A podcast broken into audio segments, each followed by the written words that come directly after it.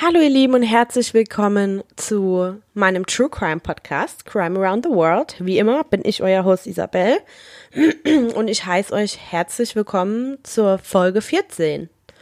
Weil ich einfach so unendlich viele liebe Nachrichten bekommen habe und auch in letzter Zeit ganz viele liebe Bewertungen auf Apple Podcast, habe ich gedacht, zur Belohnung für die Leute, die meinen Podcast gerne hören und dadurch, dass ich einfach ein bisschen mehr Zeit in meiner Quarantäne habe zum Recherchieren, wird es heute eine extra Episode geben. Der heutige Fall ist ein Fall, von dem ich persönlich noch nichts gehört hatte. Und insofern auch mal wieder ein bisschen anders, weil wir heute an einen Ort reisen, an den ich bisher selbst nicht mal gedacht hatte. Und zwar an den Südpol. Auch zum heutigen Fall gibt es zwar nicht wie immer viele Bilder, aber auch wieder ein paar Bilder auf der Instagram-Seite zum Podcast Crime Around the World, genauso geschrieben wie der Podcast, alles klein, alles zusammen. Und bevor wir mit dem Fall loslegen, habe ich heute auch wieder ein paar Fakten für den Südpol für euch. Und zwar ist der Südpol der Südpol, weil es der südlichste Ort ist, an dem die Erdachse sich mit der Erdoberfläche schneidet. Und da sich der Südpol am südlichsten Punkt der Erde befindet, ist die Sonnenlichtsituation so ziemlich alles oder nix sozusagen. Im Sommer kann es dann den ganzen Tag und die ganze Nacht sonnig sein und im Winter kann es den ganzen Tag und die ganze Nacht dunkel sein. Tatsächlich erlebt der Südpol nur einen Sonnenuntergang und einen Sonnenaufgang pro Jahr. Es gibt also am Südpol keine Lebewesen, weil einfach die Bedingungen auch nicht gut genug wären. Der Südpol liegt auf dem Kontinent der Antarktis, der fast vollständig mit Schnee und Eis bedeckt ist. Und da der Südpol so weit vom Äquator entfernt ist und kein konstantes Sonnenlicht äh, erhält, wie eben schon genannt, ist es einer der kältesten Orte der Erde.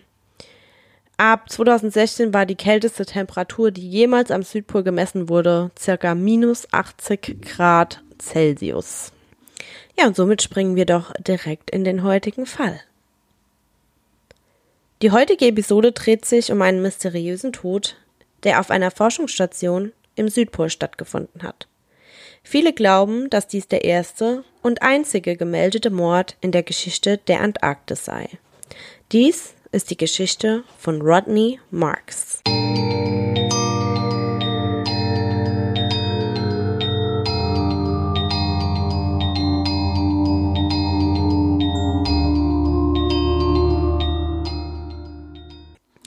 Bevor ich allerdings jetzt mit der Geschichte über Rodney Marks loslege, habe ich noch ein bisschen was, ich sag mal, einleitungstechnisch geschichtliches für euch, wie das alles im Südpol begann. 1909 entdeckte der norwegische Entdecker Roald Amundsen, dass zwei Amerikaner behaupteten, den Nordpol erreicht zu haben. Amundsen hatten bereits Jahrzehnte damit verbracht, unerforschte Gebiete zu durchqueren einschließlich der Nordwestpassage, die er und seine Crew als erste erfolgreich durchquert hatten. Aber er betrachtete den Nordpol als eines seiner ultimativen Ziele. Er hatte sich lange gewünscht, der Erste zu sein, der dorthin reiste, und auf diese Weise vereitelt zu werden, war eine vernichtende Niederlage für die Expedition, die er bereits so lange geplant und finanziert hatte. Wie ich bereits sagte, würde Amundsen 1909 von diesen Neuigkeiten erfahren und wusste, dass Ruhm und Ehre ihn am Nordpol nicht mehr erwarteten. Aber auf der anderen Seite des Planeten, einem viel gefährlicheren und exotischeren Ort, gab es ein anderes, ähnliches Ziel, das kein Mensch bisher je gesehen hatte. Also machte sich Roald Amundsen vor allen anderen auf den Weg zum Südpol und lenkte sein Schiff in letzter Minute um, ohne seine Crew oder seine Sponsoren über die Änderung der Pläne zu informieren. Er nahm allerdings an, dass die Herrlichkeit, die ersten Männer zu sein, die auf dem Südpol des Planeten wandelten, ihm bei, bei seiner Suche nach Vergebung und nicht um Erlaubnis helfen würde. In der Zwischenzeit war Robert F. Scott ein Entdecker, der Anfang des 20. Jahrhunderts zu einer großen Antarktis-Expedition aufgebrochen war, wenige Jahre zuvor in seine Heimat England zurückgekehrt. Er hatte mehrfach versucht, eine Landesexpedition zum Südpol zu führen, war aber wegen der Wetterbedingungen vereitelt worden. Scott war gerade auf einer noch größeren Reise in die Antarktis zurückgekehrt, aber das Erreichen des Südpols war für Scott und seine Männer ein sekundäres Ziel. Ihre Mission war eine wissenschaftliche und ihr Hauptziel war es, Fossilien vom winterlichen Kontinent zu bergen. Das heißt, bis Robert Scott einen Brief von Roald Amundsen erhielt, in dem er ließ, dass der norwegische Entdecker und sein Team sich auf eine eigene Expedition vorbereiteten. Scott wurde klar, dass er schnell handeln musste, wenn sein Name nicht in Schande leben sollte. Er begann eine eigene Expedition vorzubereiten, die durch die Planung in letzter Minute sehr schlecht geplant wurde. Das Rennen um den Südpol fand in der zweiten Hälfte des Jahres 1911 statt. Beide Besatzungen erlebten auf ihrem Streben nach ewigem Ruhm Prüfungen und große Schwierigkeiten. Die Teams von Amundsen und Scott kämpften auf der fast 1000 Meilen Reise gegen die Bedingungen und hofften, wieder an die Küste zu gelangen, bevor der antarktische Winter im Februar oder März über sie hereinbrach. Robert Scott und seine Besatzung stiegen am 17. Januar 1912 auf den Südpol, nachdem sie sich durch Müdigkeit, Hunger und Erfrierung gekämpft hatten. Scott selbst, der in den letzten zehn Jahren seines Lebens versucht hatte, den Südpol zu erreichen, erkannte erst, als sie sich dem Südpol näherten, dass sie vom ruhmhungrigen Roald Amundsen geschlagen worden waren. Amundsens Reise war relativ einfach gewesen und das Team erlitt keine menschlichen Verluste. Sie hatten nicht wirklich widrige Wetterbedingungen aus, äh, auf sich genommen und es mehr als einen Monat zuvor zum Südpol geschafft. Sie hatten dort am 14. Dezember 1911 gezeltet. Amundsens Besatzung hatte einige Überreste ihres Lagers zurückgelassen, aber sie kehrten schnell zurück an die Küste und segelten dann zurück nach Australien, wo sie am 7. März ihre erfolgreiche Reise dem Rest der Welt mitteilen konnten. Als Amundsen und sein Team der Welt ihren Erfolg zur Schau stellten, kämpfte Robert F. Scott und sein Team um das Überleben in der Antarktis, als der Winter um sie herum hereinbrach. Sie würden nicht rechtzeitig an die Küste zurückkehren und in den nächsten Monaten mit niemandem kommunizieren können. Erst später in diesem Jahr, 1912, wurden die Leichen von Robert F. Scott und all seinen Gefährten entdeckt, die vollständig im Schnee begraben waren. In der Nähe wurde ein mit antarktischen Fossilien bedeckter Schlitten gefunden, der beweist, dass Scott und seine Männer bis zum Ende der Mission gelebt und die für ihre Mission erforderlichen Proben beschafft hatten. Diese Proben würden tatsächlich eine große wissenschaftliche Entdeckung sein und beweisen, dass die Antarktis einst mit den anderen sechs Kontinenten verbunden war. Beide Männer wurden ungefähr ein halbes Jahrhundert später im November 1956 verewigt, als am Südpol eine permanente wissenschaftliche Forschungsstation errichtet wurde. Diese Station, die als Amundsen-Scott Südpolstation bezeichnet wird, ist seit 1956 ununterbrochen besetzt, wobei das Personal zwischen den Sommer- und Wintermonaten unterschiedlich ist. Die Südpolstation Amundsen-Scott ist nach wie vor eine der wenigen Binnenstationen in der gesamten Antarktis und in den letzten sechs Jahrzehnten war diese Station für den Rest der Welt ein zentraler wissenschaftlicher Punkt, bietet uns aber auch die Kulisse für die heutige Folge und die Hintergrundgeschichte bietet einen dringend benötigten Kontext für die gnadenlose Natur der Antarktis selbst.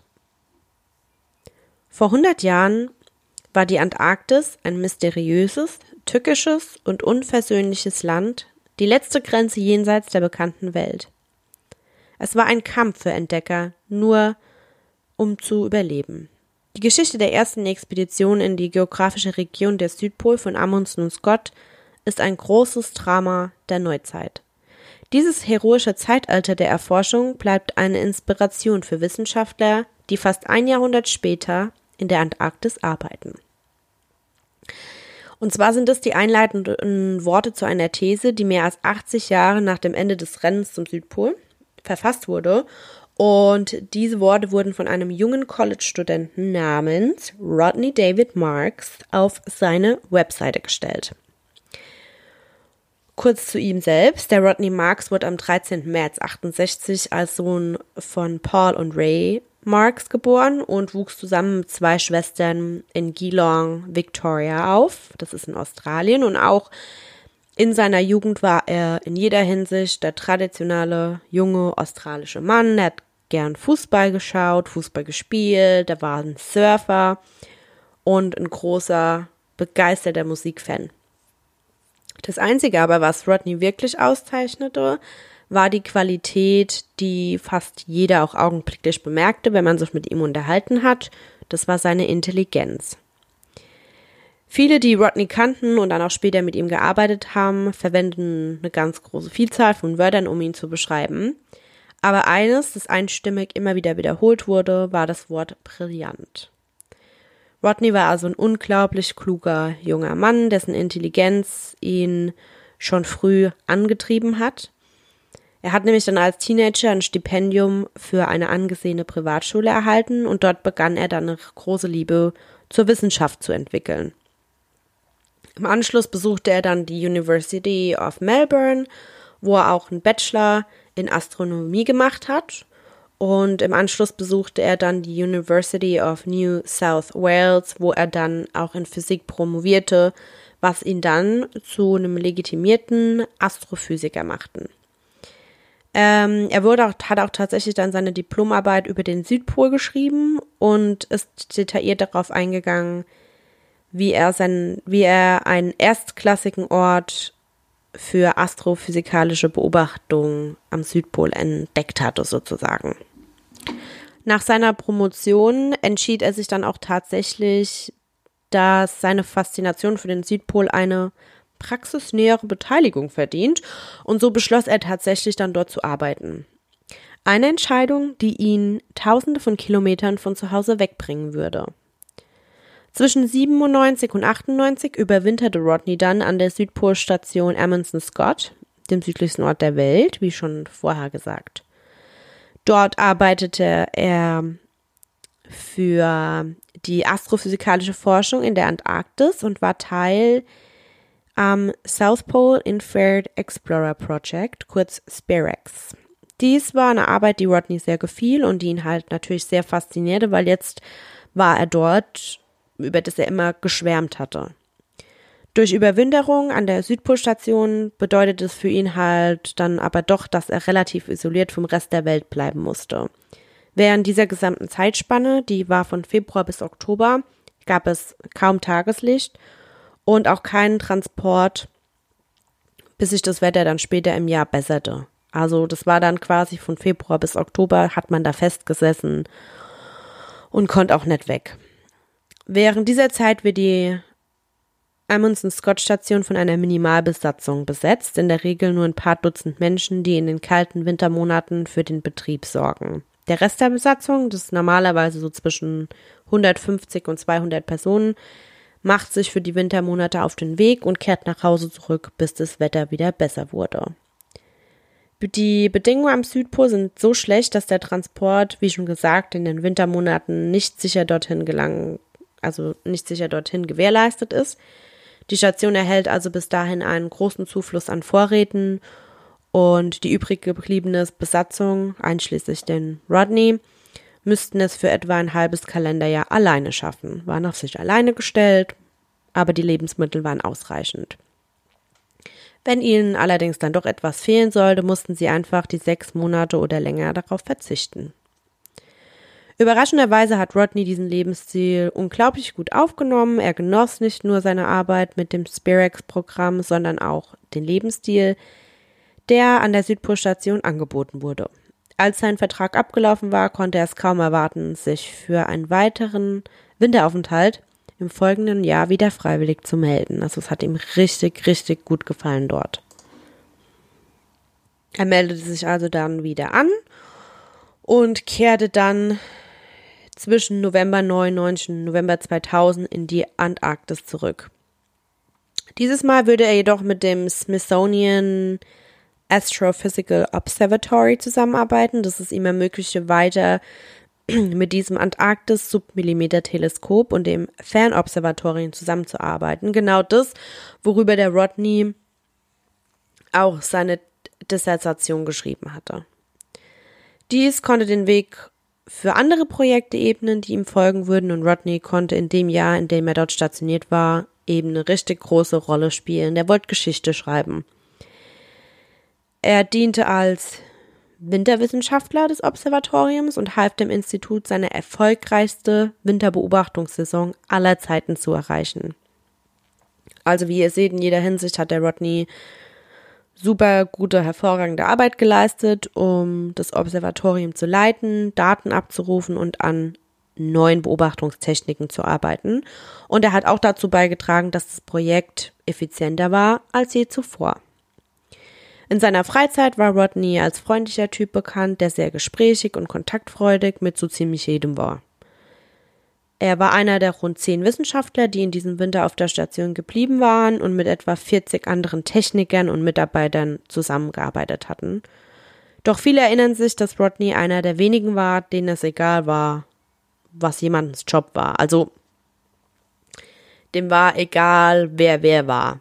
Hm, zum Beispiel sagt äh, sein Freund später in einem Interview über ihn, er hatte einen Doktortitel und spielte dennoch Poker, rauchte Zigarren und trank Whisky mit den Tischlern und Klempnern. Dies war ein allgemeines Thema bei fast allen, die Rodney kannten. Er war nicht nur ein brillanter junger Mann, sondern auch ein sehr geselliger Trinker, der es genoss, ein Bier oder einen Drink zu trinken, wann immer er Lust dazu hatte.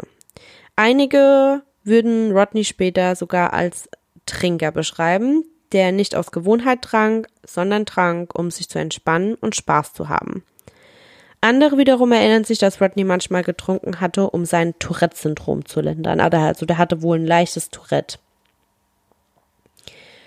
Rodney war nicht nur sehr sozial und freundlich, sondern auch ein sehr musikalischer Mensch. Er hatte zu Hause eine alternative Rockband gegründet, bevor er in seiner Karriere in der Antarktis ähm, einreiste sozusagen. Und er schaffte es tatsächlich weiterhin auch in der Antarktis Musik zu spielen, nachdem er dort eine Band namens Fanny Pack und die Big Nancy Boys gegründet hatte. So, zu dieser Band gehörte auch eine Frau namens Sonja Walter, eine Wartungsspezialistin der Station, die Rodney im Jahr zuvor schon sehr, sehr nahe gekommen war. Tatsächlich hatten die beiden dort angefangen, ein Paar zu sein und Walter beschloss, neben Rodney zu überwintern, nur damit die beiden zusammen sein konnten. Also die hatte das eigentlich ursprünglich nicht geplant und hat sich aber dann gedacht, so, dann halte ich den Winter aus, Hauptsache ich bin mit dem Rodney zusammen. Die spielte auch in der Band mit, die waren super glücklich zusammen, waren unzertrennlich, haben sich sogar die Haare noch zusammengefärbt und beschlossen, sobald sie zurückkehren würden, wollen sie heiraten und den Rest ihres Lebens zusammen verbringen. Am 11. Mai 2000 ging Rodney zwischen dem entfernten Observatorium, an dem er arbeitete, und der Station, in der er schlief und lebte, durch ein Gebiet, das als dunkler Sektor bekannt war, als er anfing, sich ziemlich unwohl zu fühlen. Er war auf dem Weg zur Galeere der Station, um mit seiner Verlobten Sonja zu Abend zu essen. Und während des Essens fing aber Rodney an, sich darüber zu beschweren, dass er sich einfach nicht so gut fühlte. Er bemerkte, dass seine Augen ihn auch ein bisschen begannen so zu irritieren, die juckten und brannten ein bisschen. Aber er hat es erstmal abgeschüttet und gedacht, ach, das wird gleich wieder. Aber es wurde nett. Also es wurde in den nächsten Stunden ging es weiter und wurde schlimmer und schließlich beschloss Rodney, einfach ins Bett zu gehen und morgen nach dem Ausschlafen wird das alles repariert und ja, das, was ihn krank machte, wäre dann schon am nächsten Tag wieder gut. Das kennen wir alle. Wir sagen, ah, es wird schon wieder, hoffentlich ist es morgen besser. Doch, das war nicht der Fall. Rodney wachte auch in der Nacht dann mehrmals auf und um 5.30 Uhr morgens bekam er dann richtig kranke Atembeschwerden und als er anfing, dann auch noch Blut zu erbrechen, beschloss Rodney, sich dann in die medizinische Einrichtung der Station einzuchecken. Dort schrieb der Stationsarzt Robert Thompson Rodneys Symptome als Alkoholentzug ab. Er bemerkte, dass Rodney nervös, ängstlich und verärgert wirkte. Aber es gab wirklich so ähm, nichts Außergewöhnliches von einer typisch stressbedingten Krankheit. Er würde dann Rodney schließlich eine antipsychotische Injektion geben, also eine Spritze, um ihn zu beruhigen und ihn zurück in sein Quartier entlassen, um zu versuchen, es auszuschlafen. Ja, der Rodney, der ging dann nach Hause. Aber in den nächsten Stunden verschlechterte sich sein Zustand weiter ganz drastisch. Er wurde schwach, müde, immer ihm wurde immer schlechter mit richtig starken Bauchschmerzen, er wurde gereizt, ihm wurde schwindelig, er hatte ganz niedrigen Blutdruck und hatte eben diese anhaltenden Atembeschwerden, aber schlimmer noch, er klagte über Schmerzen am ganzen Körper. Und dabei behauptete er, dass seine Augen einfach das schmerzhafteste von allem waren. Er musste dann eine Sonnenbrille auftragen, weil er eben das Licht auch gar nicht ertragen konnte, aber schon wenige Stunden später verlor er sein Augenlicht und erblindete. Rodney kehrte an dem Tag dann zweimal zu dem Dr. Thompson zurück, aber beide Male war der Arzt wieder mal nicht in der Lage, den Rodney zu behandeln. Ich weiß ja auch nicht, was die da für einen Arzt eingestellt haben, aber irgendwie, ja. Seine Symptome waren verwirrend und ohne einen erfahrenen medizinischen Experten war sich Dr. Thompson nicht sicher, was er hätte tun können. Er versuchte sogar, medizinische Experten über Satellit zu reichen, aber das hat halt nicht funktioniert. Am Nachmittag des 12. Mai erlebte Rodney dann die panischste Episode seiner Krankheit. Alle seine Symptome hatten den absoluten Höhepunkt erreicht. Er war unfähig, ähm, konnte gar nichts mehr machen. Dr. Thompson konnte den jungen Mann halt nett behandeln. Er hat dann versucht, ihm ein anderes Antipsychotikum namens Haldol zu injizieren. Das soll halt beruhigend und so weiter wirken. Er hoffte, dass dies irgendwie dazu beitragen würde, dass die Symptome von Rodney zumindest etwas besser werden, ein bisschen lindern konnte. Und in jeder Hinsicht schien es erstmal kurz zu funktionieren, aber fast unmittelbar danach wurde es wieder genauso schlimm. Die Sonja, also Rodneys Verlobte, war mit ihm im Zimmer, als diese Injektion verabreicht wurde und später in einem Bericht sagt sie, ich dachte, es geht ihm besser. Seine Pupillen waren riesig. Sie wurden kleiner. Er drückte meine Hand. Er versuchte sich aufzusetzen. Dann hörte er auf zu atmen und wir versuchten es mit CPR, also Wiederbelebung. Das Traumateam der Station wurde hinzugezogen, hinzugezogen, um zu helfen. Eine Gruppe von Freiwilligen, die hauptsächlich als halt Wissenschaftler und Techniker in anderen Bereichen arbeiteten, die aber dann alle versuchten, Rodney in den nächsten 45 Minuten wiederzubeleben. Leider zahlten sich ihre Bemühungen nicht aus und gegen 18 Uhr Ortszeit erlag Rodney Marks im Alter von 32 Jahren einem totalen Herzstillstand. Nach seinem Tod wurde von der National Science Foundation eine Erklärung veröffentlicht, die den Betrieb der Südpolstation Amundsen Scott überwachte. In dieser Erklärung enthüllte die NSF, dass die Todesursache von Rodney unbekannt war, aber sie schien auf natürliche Ursachen zurückzuführen zu sein, die möglicherweise durch den Alkoholkonsum des Mannes ausgelöst worden waren. Dies wird sich jedoch für einige Zeit nicht bestätigen, da das erst der 12. Mai war und es eben mitten im antarktischen Winter war.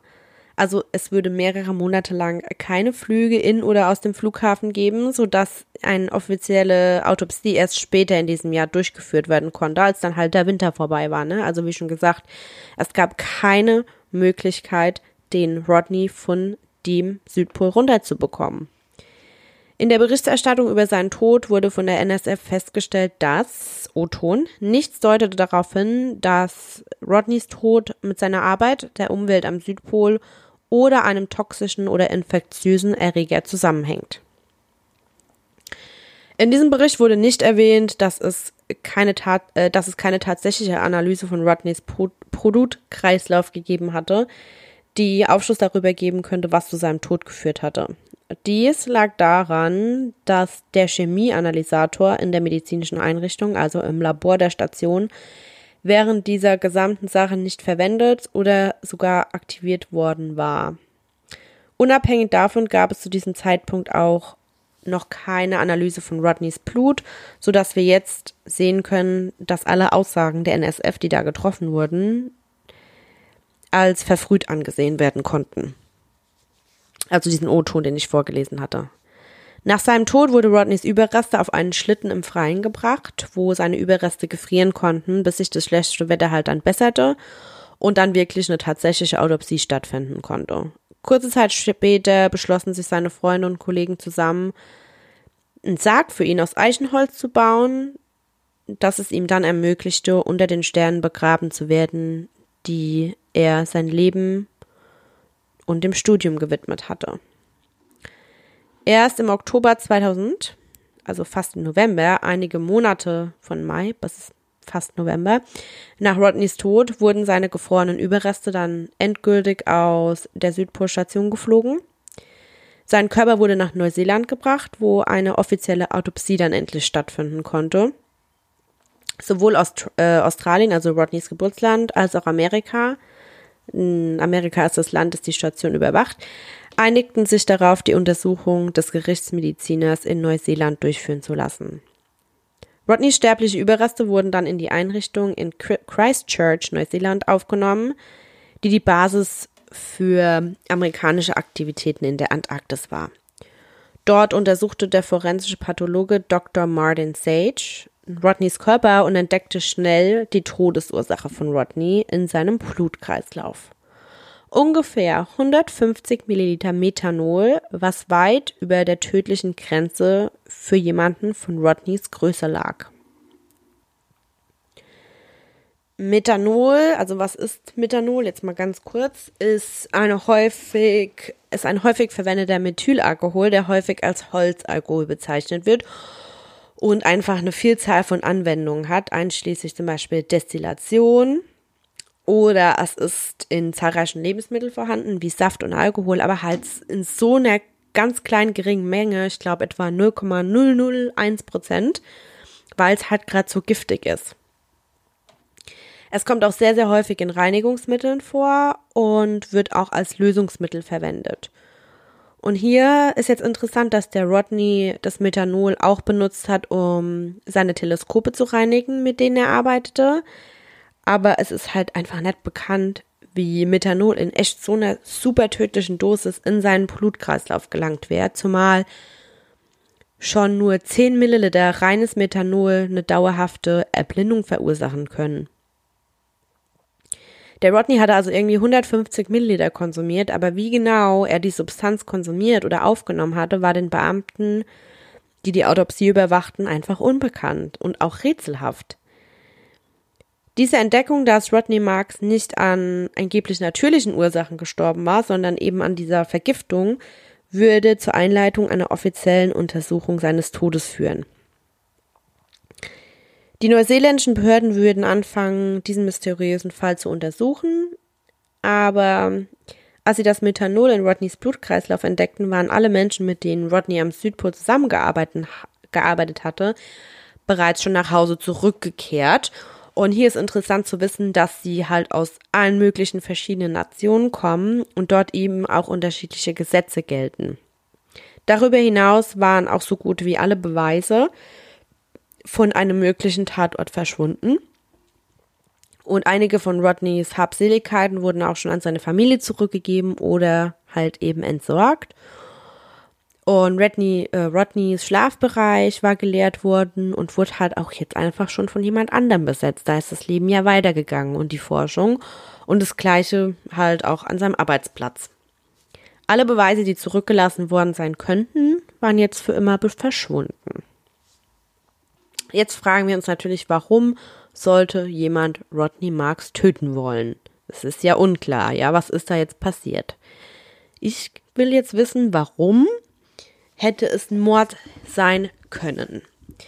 Und es war auch die Frage, die sich Detective Grant Warmals von der neuseeländischen Polizei stellen musste, nachdem er von Christchurchs Gerichtsmedizinern beauftragt worden war, den mysteriösen Tod von Rodney zu untersuchen. Ähm, keiner der beiden Männer glaubte aber, dass Rodney absichtlich das Methanol aufgenommen hatte. War halt für die beiden dann die wahrscheinlichste Möglichkeit, dass er vergiftet worden war. Aber das würde ihn tatsächlich zum ersten registrierten Mordopfer in der Geschichte der Antarktis machen. Laut denjenigen, die Rodney an der Amundsen Scott Südpolstation kannten, war bekannt, dass er einen sehr trockenen Sinn für Humor hatte, was bei vielen Leuten, die nicht daran gewöhnt waren, möglicherweise falsch aufgenommen werden würde. Aber sein Freund sagt auch im Nachhinein, ja klar, wenn man ihn nicht kannte, war das vielleicht ein bisschen merkwürdig, aber er war halt auch ein Mensch, der das dann wieder gut gemacht hat. Und dann sind wir mal ehrlich, Leute, das ist ja auch kein Grund, jemanden zu töten, weil jemand einen sarkastischen Witz macht und mein Humor nicht versteht. Ähm, es ist allerdings nicht bekannt, dass Rodney irgendwelche bekannten Feinde oder Rivalen hatte, zumal zu dieser Zeit auch nur so eine kleine Gruppe von Menschen um ihn herum lebte. Als Rodney starb, lebten an der Südpolstation ungefähr 50 Menschen und ihr Aufenthaltsort konnte auch im Allgemeinen stundenweise ermittelt werden, weil im Gegensatz zu anderen mysteriösen Todesfällen, die so in Städten stattfinden, wurde die Identität aller Personen, ähm, die dort lebten, von den Behörden strikt dokumentiert, die die Station selbst beaufsichtigten, ja. Und alle wurden vor ihrer Arbeit dort auch psychologisch bewertet, getestet. Also man musste richtig viele strikte Tests mitmachen, um eben auch rauszufinden, ob die Leute dem Ganzen gewachsen sind, ja, dieser Aufgabe. Dies machte die Chancen eines Mörders, der unter Rodneys Mitarbeitern lebte, ziemlich gering, da jeder, den Rodney auf der Station kannte, zur Rechenschaft gezogen werden konnte. Und abgesehen von ein paar kleinen Meinungsverschiedenheiten kam er mit praktisch allen klar. Er hatte keine größeren Probleme mit seinen Kollegen oder seinem Verlobten und es gab keinen Grund für jemanden, Rodney zu vergiften. Also augenscheinlich jetzt keinen Grund dafür. Eine Theorie, mit denen sich Ermittler befassten, war die, dass Rodney Marks das Methanol vielleicht absichtlich genommen haben könnte, um Selbstmord zu begehen. Und es ist eigentlich auch zu einer der beliebtesten Theorien in diesem Fall geworden. Aber man sagt dann halt, eine Methanolvergiftung ist echt die schlechteste Wahl für jemanden, der über Selbstmord nachdenkt, da dies halt ein langer, mühsamer und so schmerzhafter Weg wäre. Und Rodney verbrachte den größten Teil von diesen 36 Stunden, die das gedauert hat, in Qualen. Und diejenigen, die versuchen, sich das Leben zu nehmen, wählen im Allgemeinen relativ schnelle und schmerzlose Wege. Und es wäre genau das Gegenteil davon. Also ich bin jetzt auch davon überzeugt, dass es kein Selbstmord war. Dann haben wir noch Berichte von allen, die Rodney kannten, die auch definitiv erklärt haben, dass Selbstmord für ihn einfach keine Option gewesen wäre. Absolut keine Anzeichen gab es dafür. Er hatte keine Vorgeschichte von Depressionen, keine finanziellen Probleme, keine Beziehungsprobleme. Der war ja total in Love mit der Sonja. Er glaubte immer noch von, also äh, ganzem Herzen in die Arbeit, die er tat. Er hat seinen Traumjob dort, entwickelte sich dort auch stetig weiter und war einfach auch total befriedigt mit der Arbeit. Außerdem war der Rodney auch so jemand, der beim ersten Zeichen von der schweren Krankheit dann gleich Hilfe gesucht hat und auch seine letzten Stunden in Behandlung verbrachte. Also wenn ich mich jetzt umgebracht, also umbringen wollte, dann würde ich ja nicht sofort zum Arzt gehen und auch nicht mehrmals. Und das an sich scheint auch schon darauf hinzudeuten, dass Rodney nicht versucht hat, sich das Leben zu nehmen, da er seine letzten Stunden damit verbracht hat, halt Hilfe zu suchen.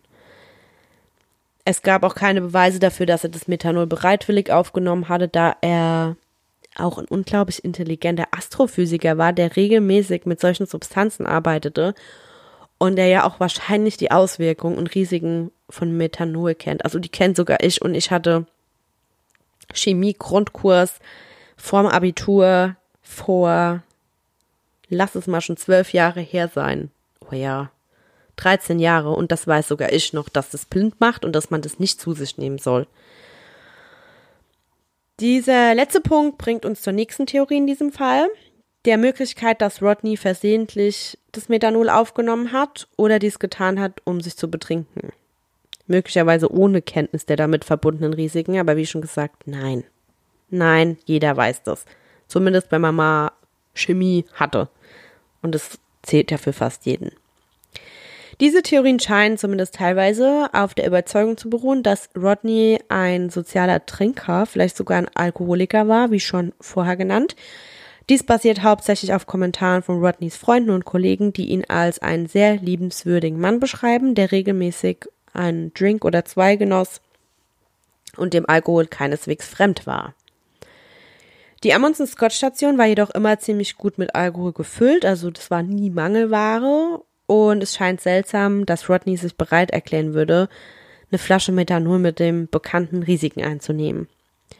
Es ist auch nicht bekannt, ob Rodneys Alkoholkonsum notwendigerweise eine Sucht war oder nicht, anstatt dass er von Zeit zu Zeit gern daran teilnahm. Also das ist jetzt nicht so richtig bekannt.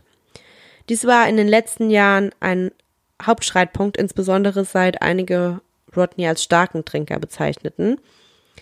Zum Zeitpunkt seines Todes hatte Rodney nur Spuren von Alkohol in seinem System und teilte dem Arzt bei seiner Aufnahme in dem medizinischen Zentrum der Station mit, dass er schon fast zwei Tage nichts mehr getrunken habe. Also wahrscheinlich bei der Aufnahme, hey, ich habe kein Alkohol mehr getrunken. Deswegen dachte ja auch der, dass es erstmal Entzugsentscheidungen sind. Das bedeutet jetzt für mich selbst, dass er kein Alkoholiker war, also zumindest nicht im traditionellen Sinn. Ich betrinke mich jetzt jeden Tag immer zu. Die Idee, dass er das Methanol ähm, also nehmen wird, um sich zu betrinken, mit so einer großen Menge leicht verfügbarem Alkohol, macht für mich einfach keinen Sinn.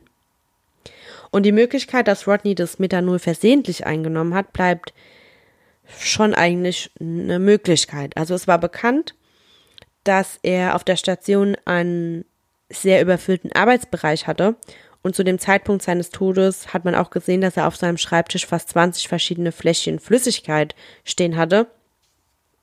Einige davon waren Alkohol und dann andere waren Substanzen wie Ethanol und Methanol, die er häufig für seine Arbeit eben verwendete, also zum Reinigen und Warten von seinen Teleskopen. Es ist also möglich, dass er das eine mit dem anderen verwechselt hat und auf diese Weise versehentlich das Methanol aufgenommen hat. Aber da bin ich jetzt auch immer noch der Überzeugung, dass man das schon schmecken würde.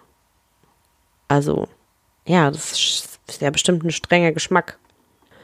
Um, jetzt gibt es noch die Möglichkeit, dass es jetzt abgesehen von Vergiftungsversuchen, Selbstmord oder irrtümlich eingenommen Methanol vielleicht auch noch die Möglichkeit besteht, dass Rodney vielleicht selbstgebrannten Alkohol konsumiert hat Einige haben nämlich spekuliert, dass Rodney eine Flasche exotischen Alkohol in, der Antark in die Antarktis mitgebracht haben könnte. Vielleicht etwas, das er von der Reise in Südamerika oder Neuseeland mitgebracht hat. Und das halt möglicherweise mehr Methanol enthielt als sicher war. Es ist auf jeden Fall bekannt, dass einige billige Raubkopierer dies mit Schwarzmarktschnaps tun. Also das habe ich auch schon oft gelesen, so selbstgebrannter Schnaps. Deshalb sollte man das ja auch zu Hause nicht machen und deshalb ist das ja auch illegal, weil das eben falsch gemacht werden kann. Und ja, deshalb dieses Methanol dann verstärkt ist. Ja, genau ähm, mindestens einer von Rodneys Kollegen erinnerten sich auch, dass er von vor der Reise in Neuseeland eine schwarze Flasche Schnaps abgeholt hatte, die eine portugiesische Kennzeichnung hatte. Einige glauben, dass dieser unbekannte Alkohol mit, mit Methanol verdorben oder gestreckt worden sein könnte. Vielleicht einfach ein unglücklicher Versuch des Herstellers, es stärker zu machen. Detektiv Grant Warmalt von unser Detektiv hier von der neuseeländischen Polizei sagt aber hierzu O-Ton, Rodney war 36 Stunden lang klar, bevor er starb. Wenn er gewusst hätte, was ihn krank macht, hätte er es jemandem erzählt. Genau, und deswegen, da gebe ich ihm jetzt auch mit der Theorie wiederum recht. Der hätte sich ja dann bei der Aufnahme im Krankenhaus schon erinnert und gesagt, hey, pass mal auf, ich habe aus der Flasche diesen, diesen Alkohol getrunken. Er wollte ja wirklich Hilfe haben und dann hätte er sich da sicherlich dran erinnert. Als seine Ermittlungen Anfang der 2000er Jahre begannen, versuchte der Detective Warmalt das US-Justizministerium zu erreichen und wurde aber darauf hingewiesen, dass alle Ermittlungen über die Organisation durchgeführt werden müssten, die für die Südpol-Station zuständig waren. Er hatte dann von denen versucht, eine vollständige Liste aller Mitarbeiter zu erhalten, die zum Zeitpunkt von Rodneys Tod an dieser Station stationiert waren – aber seine Anfrage wurde von den US-Behörden zurückgewiesen. Schließlich würde der Warmall die Informationen finden, die er online suchte. Also der hat dann online recherchiert, wer waren die anderen 49 Personen, hat die gefunden und hat dann versucht, die zu erreichen, um sie zu interviewen. Da sie jedoch über den gesamten Planeten verteilt waren, musste er stattdessen einen Fragebogen erstellen, den er weltweit verteilen konnte an diese 49 Personen. Die National Science Foundation würde einer Zusammenarbeit mit Warmals Ermittlungen erst zustimmen, wenn sie den Fragebogen kuratiert und auswählen konnten, welche Fragen den Mitarbeitern gestellt werden dürfen oder nicht. Also die NSF betont auch, dass der Fragebogen nicht obligatorisch sei, was die Wahrscheinlichkeit somit dann schon direkt verringert hat, dass er von Rodneys ehemaligen Kollegen beantwortet wird. Also irgendwie scheint es schon so, als würden die da etliche Steine in den Weg legen. Ja, erstens mal, ja, wir müssen erstmal den Fragebogen kontrollieren und dann müssen die den auch gesetzlich nicht ausfüllen. Dafür werden wir sorgen. So auf die Art und Weise. Ja, und von den 49 Personen, die den Fragebogen erhielten, könnt ihr jetzt mal raten, wie viele sich dafür entschieden haben, ihn tatsächlich auszufüllen. Es waren nur 13. Die anderen fast drei Dutzend entschieden sich aus irgendeinem Grund, welcher auch immer, dagegen. Warmalt war nicht einmal in der Lage, mit dem Arzt in Kontakt zu treten, der Rodney in seinen letzten Stunden behandelte, also der Dr. Robert Thompson. Der konnte ihn nicht erreichen. Bitte, was ist das? Stellt euch das mal vor. Also der Detective Warmalt, der war jetzt auch der klaren Überzeugung, dass hier die NSF Druck auf die ehemaligen Kollegen ausgeübt hatte und hat sich dann auch 2006 in der Neuseeländischen Zeitung so geäußert, O-Ton. Ich vermute, es gab Menschen, die zweimal darüber nachgedacht haben, aufgrund ihrer zukünftigen Beschäftigungssituation Kontakt mit uns aufzunehmen. O-Ton Ende. Ja, das war auch so mein Gedanke. Die hatten bestimmt dann Angst um ihren Beruf und haben gedacht, ja, dann nehmen wir uns mal ein bisschen zurück und sagen mal nichts, weil wir können hier ganz große Karriere machen und Geschichte schreiben und dann sind wir lieber mal ruhig, ne? Darüber hinaus stellte Detective Wormold auch fest, dass seine Anfragen von den für die Station zuständigen Organisationen häufig einfach ignoriert oder direkt abgelehnt wurden. Die National Science Foundation, also ich kürze es jetzt mal immer ab mit NSF, ähm, die haben das abgelehnt, genau. Ja, die wollten nicht ko kooperieren, waren kooperationsresistent sozusagen und ja, das hat den Detective Wormald dann halt ein bisschen angepisst, auf gut Deutsch gesagt. Der wollte nämlich dann seine eigenen Ermittlungen fortsetzen. Ihm wurde aber dann bewusst, ja, die amerikanischen Behörden, die haben hier ihre eigenen Ermittlungen schon durchgeführt, die parallel zu seinen liefen. Und die Organisationen würden sich äh, weigern, Kommentare abzugeben und sich weigern, Warmols Ermittlungen in irgendeiner Weise zu unterstützen. Berichte über die nächsten Jahre danach würden dann zeigen, dass eine gründliche Untersuchung von US-Beamten durchgeführt wurde, aber die Ergebnisse dieser Untersuchungen sind bis heute unbekannt, wobei diese Informationen auch ganz, ganz streng überwacht werden. Leider würde die neuseeländische Untersuchung zu einem Abschluss kommen, ohne in dem Fall irgendeine formelle Entscheidung treffen zu können. Im September 2008 veröffentlichte der Gerichtsmediziner von Christchurch seine Ergebnisse in dem Fall und schien eine außergewöhnliche Übereinstimmung mit den US-Behörden zu haben. In seiner Erkenntnis schloss der Gerichtsmediziner, Rodney David Marks starb an den Folgen einer akuten Methanolvergiftung, die wahrscheinlich ein oder zwei Tage zuvor aufgetreten war. Er war sich der, der Überdosierung entweder nicht bewusst oder verstand die möglichen Komplikationen nicht. Das Schicksal von Rodney Marks würde dann in den kommenden Jahren einfach ein Rätsel bleiben und die wahre Ursache seiner Vergiftung nicht ans Licht kommen. Doch Detektiv Grant Warmold, der die offiziellen Ermittlungen jahrelang beaufsichtigte, glaubte nicht, dass sein Tod ein Unfall oder Selbstmord war und sagte, O-Ton, Meiner Ansicht nach ist es höchst unwahrscheinlich, dass Dr. Marks das Methanol wissentlich aufgenommen hat.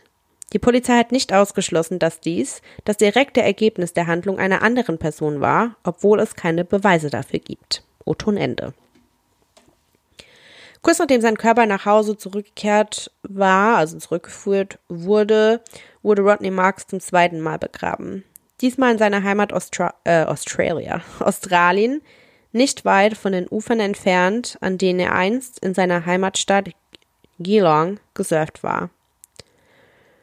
Rodneys Lieben haben die Hoffnung auf die Antwort längst aufgegeben und Rodneys Vater Paul Marks erzählte in einer Zeitung 2018 O-Ton, ich glaube nicht, dass wir mehr darüber herausfinden werden, wie Rodney gestorben ist. O-Ton Ende. Rodneys Vater, also Paul Marks, würde die Version der Ereignisse der neuseeländischen Behörden unterstützen und sagt auch später, dass die NSF sich nicht mal an Rodneys Familie gewandt hätte, um Beileid auszusprechen oder Entschuldigung über was passiert ist, aber ihr Möglichstes versuchten, sich von den Geschehnissen reinzuwaschen. Paul sagte, dass er ihr ursprüngliche, dass er ihre ursprüngliche Behauptung, dass Rodney an natürlichen Ursachen im Zusammenhang mit Alkoholismus gestorben sei, unvorstellbar fand. Obwohl sein Tod das ist, was äh, Rodney oder wofür Rodney am bekanntesten ist, erinnern sich seine Lieben an ihn als einen lustigen, brillanten, fleißigen und kreativen Menschen, dessen Leben tragischerweise viel zu früh endete. Aber anstatt in der Tragödie seines mysteriösen Endes zu schmachten, feiern sie sein Leben und erinnern sich an all die guten Zeiten, die sie mit ihm verbringen durften. Noch heute wird Rodney von den Erinnerungen behalten, die mit ihm gearbeitet und sich um ihn gekümmert haben, und er wurde für immer in Form eines buchstäblichen Berges verewigt. Marks Mount, ein 2600 Meter hoher Berg in der Antarktis, ist nach Rodney benannt. Am Fuße des Berges wurde eine Gedenktafel errichtet, die noch heute zu finden ist. Ja, ich möchte diese Episode mit einer Passage beenden, die der letzte Notiz von Robert F. Scott entnommen ist, von dessen tragischer Geschichte ich ja in der Einleitung dieser Episode erzählt habe. Und wie Rodney fand er sein Ende im Streben nach wissenschaftlichen Errungenschaften am Südpol und scheint in seinen letzten Tagen verstanden zu haben, wofür, wofür das alles war. Die letzten Worte von Robert F. Scott sind. Wir sind schwach. Das Schreiben ist schwierig, aber um meinetwillen bereue ich diese Reise nicht, die gezeigt hat, dass Männer Schwierigkeiten ertragen, sich gegenseitig helfen und dem Tod mit so großer Kraft wie nie zuvor begegnen können. Wir sind Risiken eingegangen, wir wussten, dass wir sie eingegangen sind. Die Dinge sind gegen uns geschehen und deshalb haben wir keinen Grund zur Klage, sondern beugen uns dem Willen der Vorsehung. Wir sind entschlossen, bis zuletzt unser Bestes zu geben. Hätten wir gelebt, hätte ich eine Geschichte darüber erzählen müssen. Härte, Ausdauer und Mut meiner Gefährten, die das Herz eines jeden bewegt hätten. Rodney bleibt die einzige Person, die unter verdächtigen Umständen in der Antarktis stirbt und es ist tatsächlich möglich, dass er die einzige bekannte Person ist, die auf dem Kontinent ermordet wurde. Aber wenn wir nicht mehr über die Umstände seines mysteriösen Todes erfahren, wird seine Geschichte ungelöst bleiben. So, ihr Lieben, was denkt ihr? Was ist mit Rodney Marks passiert im Südpol, am Südpol? Ich habe wahrscheinlich öfter mal im Südpol gesagt, aber was ist Rodney Marks am Südpol passiert? Kommt auf die Instagram-Seite zum Podcast. Crime Around the World, alles klein, alles zusammengeschrieben, kommentiert unter dem Beitrag oder schreibt mir eine Privatnachricht. Was denkt ihr ist an diesem Tag oder in den Tagen vor seinem Tod passiert? Wie immer freue ich mich über jede einzelne Nachricht, werde die auch beantworten. Ich freue mich auch über Apple Podcast Bewertungen, bitte fünf Sterne, das wäre sehr nett, danke. Ansonsten hören wir uns schon wieder am Dienstag und ich hoffe, euch hat die extra Episode heute gefallen. Bis am Dienstag.